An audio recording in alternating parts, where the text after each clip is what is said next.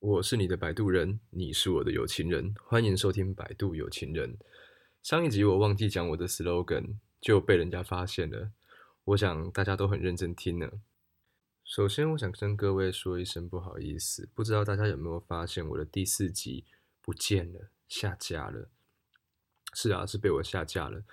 原因是因为当事人听了这个故事之后，我想他可能还没有准备好，可以把这个事情分享出来。那我就先把它讲出来了。他觉得我说的太多了，因此他请我先把它下架。虽然说录一集真的是还蛮辛苦的，我觉得也有点可惜。但是想了想，我录这个节目并没有任何的盈利，我也就是录开心的。那我的宗旨是希望可以摆渡人，不是要摆布人，所以我想我就把它下架了，是没有关系的。如果有给人家造成困扰的话，那也请各位要跟我说。说者无意，听者有心。好，没关系，节目还是要继续，不要灰心丧志。有时候觉得这对我来说也是一个挑战。有人觉得我很多事情没有说到重点，讲的不够深入。我想我也是为了要避免说在这种大众都听得到的地方去把一个故事讲的太多，讲的太深。虽然说我们并不知道听到的人我在讲谁，但是我想当事人听到之后都觉得那是很很。也许很多吧，也许我讲的很少，还是很多。我知道这很难拿捏，但是我只能说我尽量。那听的人也不要只当一个吃瓜群众，有时候也可以自己想一想，类似的故事有没有发生在自己身上过。当然，你要当一个睡前床边故事来听，轻松的，有人跟你分享事情，跟你说说话，讲讲人世间各种奇奇怪怪的故事。你要用这种心情来听，我觉得也 OK，但就是不用去很在意说那个故事的主角到底是谁，那其实一点都不重要。OK，我上一集啊，其实当初的设计是分一二集，就是像《魔戒》三部曲那个样子。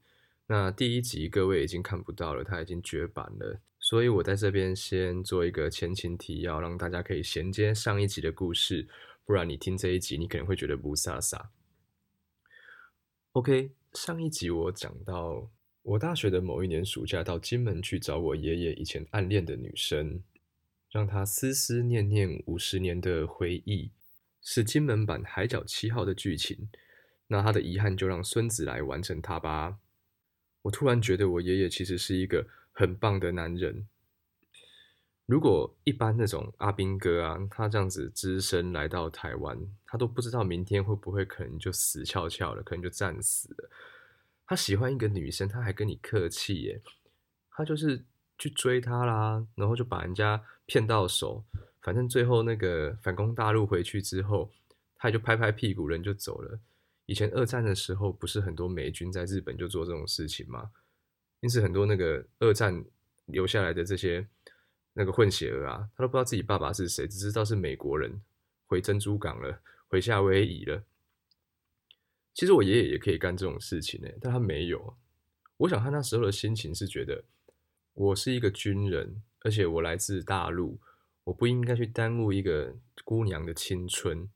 但是谁知道造化弄人，他最后也没有反攻大陆成功。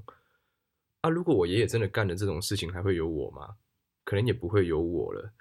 哎，所以这个命运啊，真的是很神奇啊。那大家最关心的是，到底有没有找到这位张姓女士呢？且听我慢慢说下去。当时我的线索只有两个，第一个是当年爷爷是在马山观厕所这个地方附近驻扎。马山观厕所就是在金门，呃，右上角金沙最边边的那个地方。啊，那时候啊，那个。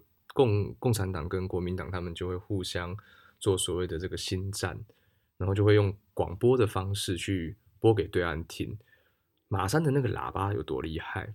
当年它可以传二十五公里，呃，内容主要就是一些招降啊，或者是让你唤起祖国的回忆啊，要你投诚啊之类的，像是那种四面楚歌，当初刘邦把项羽围在垓下的时候。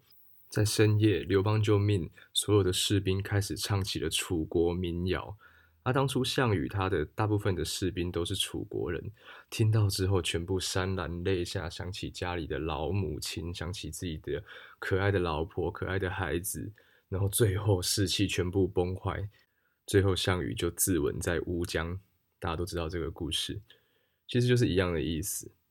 那第二个线索就是，我只知道这一个爷爷暗恋的对象他的名字跟他哥哥的名字。他哥哥的名字基本上没有什么参考的依据，因为他是一个很菜奇亚米亚的名字。你在市场一喊，可能有一半以上的人会回头看你。那妹妹呢？因为她是女孩子，我想在那个年代，应该女孩子应该是比较不容易会把名字随便透露出来的。所以我就只有这两个线索，就开始了我的寻人之旅。出发前，爸爸一直交代我说，不要说去找一个女生。你去找个女生很奇怪，说你爷爷在找一个女生，啊，如果她老公刚好还在，要怎么办？那不很尴尬？所以我就挂羊头卖狗肉，表面上是说要找这个哥哥，但实质上我要是找他的妹妹。那当人家问我说找这个人要干嘛的时候，我就说当年爷爷从大陆撤退来台湾，驻扎在他们家当中，跟这位哥哥形同手足，日夜不分开，产生了这个兄弟的那种。革命情感，后来撤退回来台湾之后，他就一直很想念他，因此他是一个很感人的兄弟之情。殊不知，其实是暗恋妹妹多年的遗憾之旅。那到底是生是死，我们也搞不清楚。爷爷年纪也很大了，八十几岁了，所以有没有可能找到的是一个坟墓？其实这也是很有可能的，但至少有找到。那遗憾也许就可以化解，因此我拼了命也要把它找出来。但是线索实在是太微弱了，我就只有能拿着这个哥哥的蔡奇阿米亚，沿路去边观光边问摊贩。我记得我那时候问到了一个卖胡椒饼的摊贩，我就说：“你有认识这个张叉叉吗？”那他就说：“哦，有啊，他很有名诶。”我那时候心头一震，想说：“不会吧，这么容易就被我找到了吗？”然后我就问他说：“那他住哪里？”他就说他住金城，金城是金门最热闹的地方。我就想说，嗯，可能搬到金城来了吧？这么多年了，会移动也是很正常的。然后他就说他是一个将军，将军，他是一个将军。我那时候心里就觉得怪怪的。如果他真的是一个将军，他这么有名，还需要找吗？应该随随便便就找得到了。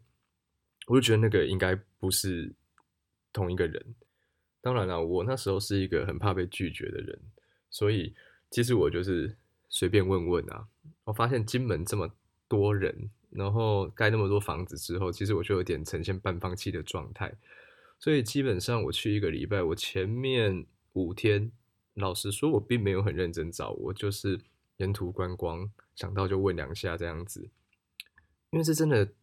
想想真的太困难了，线索太少了。那我觉得金门让我印象比较深刻的就是它的麻雀都特别大只，而且好像吃太多高粱飞不动，就会像一坨球啊，然后在马路上面走。那麻雀不用飞的，金门的麻雀是用走的，很有意思哎。然后金门那个马路都很直啊，很大一条，也没有很大一条，就是马路都很直，旁边都围那个铁丝网。为什么呢？因为啊，可能还有很多地雷没有被。挖出来，那干脆把它围起来，免得有人踩到，就惨了。我觉得金门特别有意思的是，它充满了那种闽南的古老的建筑，都保存的很好。再来就是说，因为它是呃撤退到台湾之后，唯一发生过两岸之间唯一发生过战争的地方，而且是台湾本岛跟大陆之间的第一道防线，所以有浓浓的这个军事的味道。而因为我本人是非常喜欢历史的，对历史有非常浓厚的兴趣，所以每当我到这种很有故事性的地方，那个历史课本的画面啊，那个图片就会突然浮现在我的眼前，好像就会突然有那个时代的阿兵哥拿着步枪从我旁边跑过去奔赴战场。我记得我那时候刚到，第一次去义载京城。他进去不是那个门的时候有一个隧道，因为城墙很厚，所以隧道里面是暗的。但是那个前后的门是亮的，那像是一个时空隧道一般把我吸进去。我仿佛看到了清朝的士兵拿着长矛跑过这个隧道。我在金门也有一样的感觉。那如果要我最推荐一个地方的话，我会推荐慈湖，不是大溪的慈湖，哦，是金门的慈湖。金门的慈湖是一个人造的盐水湖，是军农合一的一个工程的象征。它有防御的功能，同时它也可以养殖一些水产，就是在战争的时候有食物可以吃这个样子。那慈湖它美在什么地方？我觉得它沙滩上的那几台坦克，完全把那个故事感衬托出来。如果没有那几台坦克，它就是一个一般的沙滩。但是因为多了那个坦克，就让这个沙滩充满了故事性。因为那边也很靠近古宁头，当初共军唯一要登金门岛的上岸的地方就是那个地方，所以你会格外的去想象那个战争的画面。当那个红色的夕阳洒下来，旁边都有很多那个红红的，应该叫红毛草吧，你会突然觉得珍惜那个这个宁静的那个和平的那种感觉。再加上它的沙滩上啊，都有那个一根一根往的海那边插的那种一根的那种铁条，我不知道那个是什么，但很明显那个就是一个防御的工事，防止敌军的那个登陆舰给直接冲到沙滩上面来。就如果你看过《抢救雷恩大兵》，他们登陆那个诺曼底沙滩的时候，插在那个沙滩上一根一根的，就是我在说的那一个东西，那个都已经锈蚀了，上面长满了藤壶，非常的有画面感。在战争的时候，那是没有人会靠近的地方，阴森森的沙滩的上面全部都是碉堡，拿着机枪在对着那个沙滩，根本就没有人会走过去。可是现在因为和平了，就大家都可以去那边，然后那个东西就还是插在那个地方。你们去思考和平是多么不容易的一个事情，就像东西德的围墙的遗迹，像一个疤痕一样，让你。碰触到之后会回想起什么？我觉得在金门的沙滩也让我有这样子的一个感觉。等到了夕阳落下，我们就可以看到对岸繁华的厦门夜景，跟我们淳朴的金门形成了一个对比。你不禁感慨，这个海要长不长，要短不短。我甚至可以看到对岸的灯火，可是明明说着一样的语言，却把两边的人都拆散了。一样的灯火，一样的高楼。没有想到却是不同的国家，这让我一直觉得很吊诡。例如南北韩的三十八度线，人类自己去画的界限；台湾的海峡，谁说不能渡海？但是就是因为这种意识形态的问题，把很多人都拆散了，东德西德，自己造一个围墙，把人都挡在那个地方，没有办法自由的移动，把思念也挡住了。当初像我爷爷一样。来到台湾的这些被抓来的人，他们愿意来吗？其实他们一点都不愿意。对台湾对他们而言，台湾不是他们的家，他们就是想要回去，但是回不去了，怎么办呢？在这边落地生根，飘过来在这边落地生根。最后呢，多少多少的老兵，最后是宁可 带着骨灰回去他的故乡，终于回家了。这是一个。大时代的悲剧很感人呢。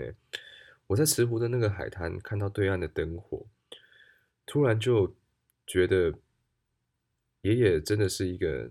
我说这一些被带来台湾的这些人真的是很可怜，所以我就决定一定要帮他找到这一个爷爷的遗憾，喜欢的这个女生。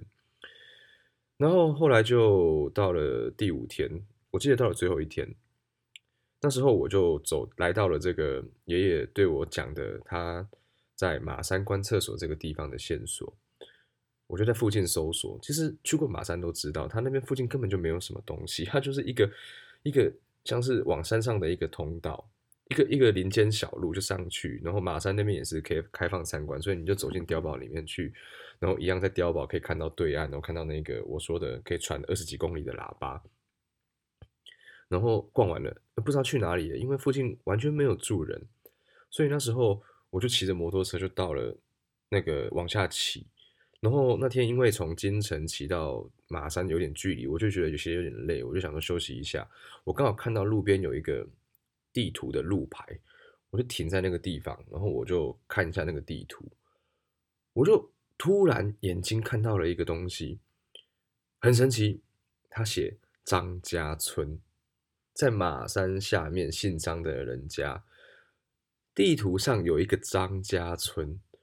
哇！我心我真的很兴奋，我马上就跟我的同伴说：“哎哎哎，赶快张家村哎，这是我们最后的希望了，赶快去看一看。”所以我们就从马山下山的这个路上啊，就骑到了这个这个找到这个张家村，找到这个一个岔路口，它是在下坡的一个岔路口，所以那个右转之后也是一个下坡，你很像感觉来到了一个桃花源，突然是一片平原洒开来，你就顺着这个下坡往上往下一路骑，然后我心头就心跳加速，越跳越快，想说。天哪，就在这，我心跳一直加速，知道找到了，我知道我找到了。爷爷的回忆就在这个地方，所以我就骑下来，我就看到一棵树，一个榕树，很大棵的榕树，下面坐了好多老人，大概都跟我爷爷年纪差不多。我就，他们就看到一个陌生人，一个年轻的男生骑了下来，然后就看着我，我也就毫不客气的就走过去，就问他们说：“请问你们有认识张叉叉吗？”然后其中一个老先生就说：“有啊，他就住在那里。”天哪，真的被我找到了！就是我我我没有办法这么久了，但我还是没有办法形容我那时候找到的那种兴奋的那种心情。我不会形容，我只知道爷爷一定会很高兴。结果呢，下一句那个老人家就说：“哦，他已经不住在这里了。”我那时候心里。闪过一丝念头是，该不会年事已大，已经都，撒手人寰了吧？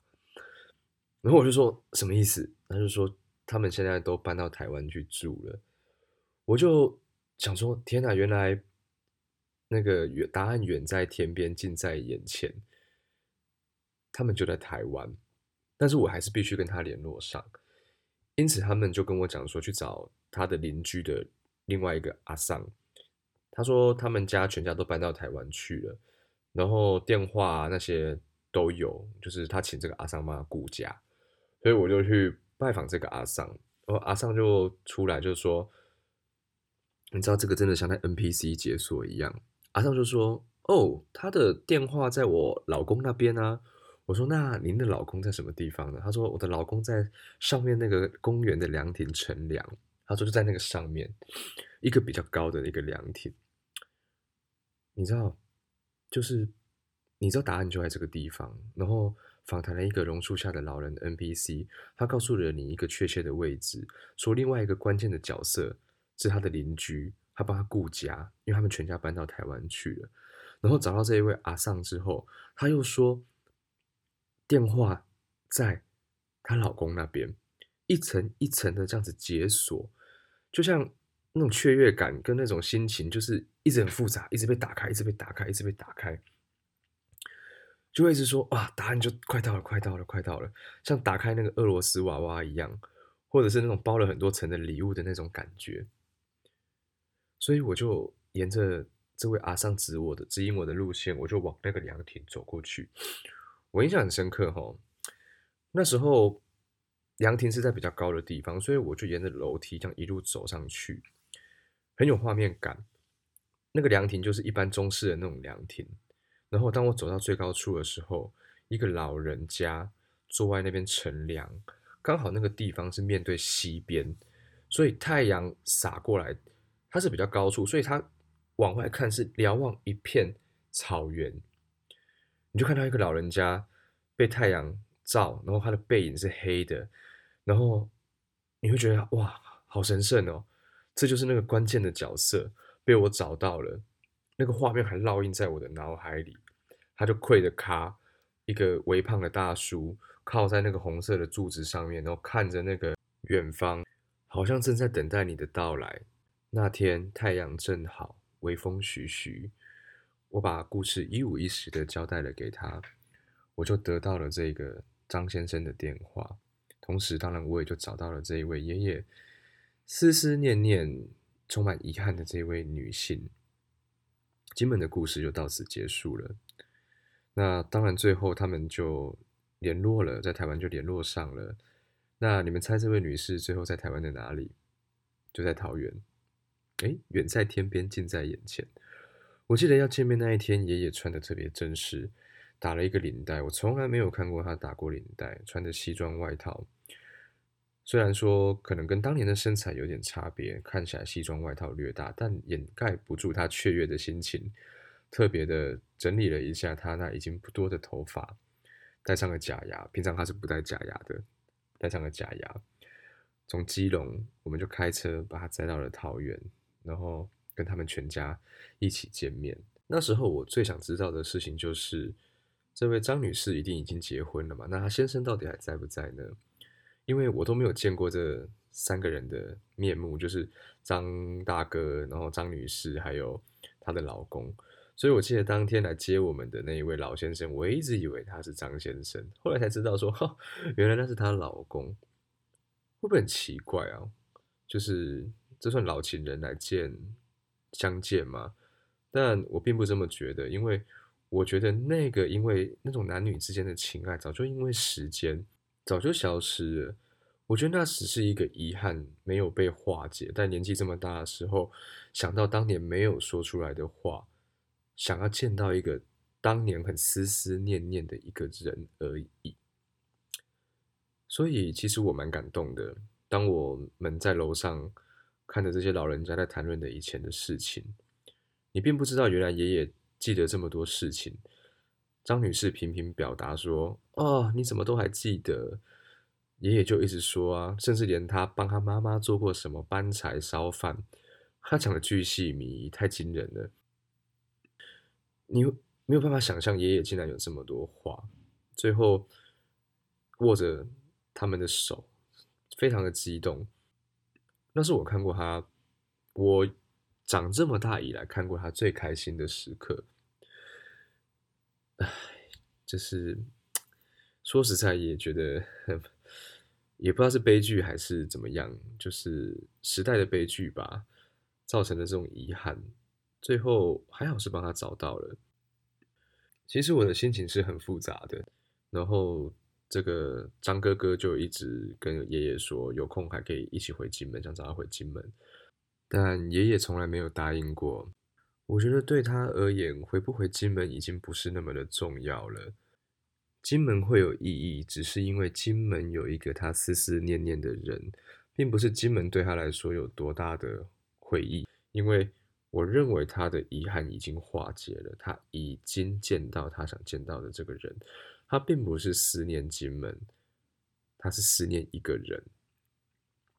不管这个人在什么地方，在金门也好。还是在中国大陆，还是在美国也好，甚至只是一张石头上的照片也好，但他就是想找到这个人。最后，我们拍了一张照片合影，他把这张照片粘在了他的房间的镜子上面，看得出他非常的害羞，也非常的紧张，抿着嘴在微笑，非常可爱。我能够想象是他当年年轻的时候见到这个女生的样子。当然了，年老色衰，大家都已经满脸皱纹，但掩盖不住的是那个眼神跟他嘴角上扬的那个角度。最后任务大功告成，故事就在这边结束了。这么多年的那张照片依旧粘在他的镜子上。我每个礼拜回去看他的时候，都会看到这张照片。好像爷爷又在老了一点，好像回忆又在淡了一点。好像那时候的记忆还历历在目。谢谢大家周日的夜晚分享这一个金门七号的故事，希望大家周一一样可以充满活力的上班，更希望不要再下雨了，拜托不要再下雨了。快要圣诞节了，还在苦恼要准备什么交换礼物吗？快要跨年了，还在苦恼要去哪里跨年吗？去哪都好，送什么都好，跟自己最喜欢的人在一起就好。谢谢大家，我是你的摆渡人松宇，祝各位晚安。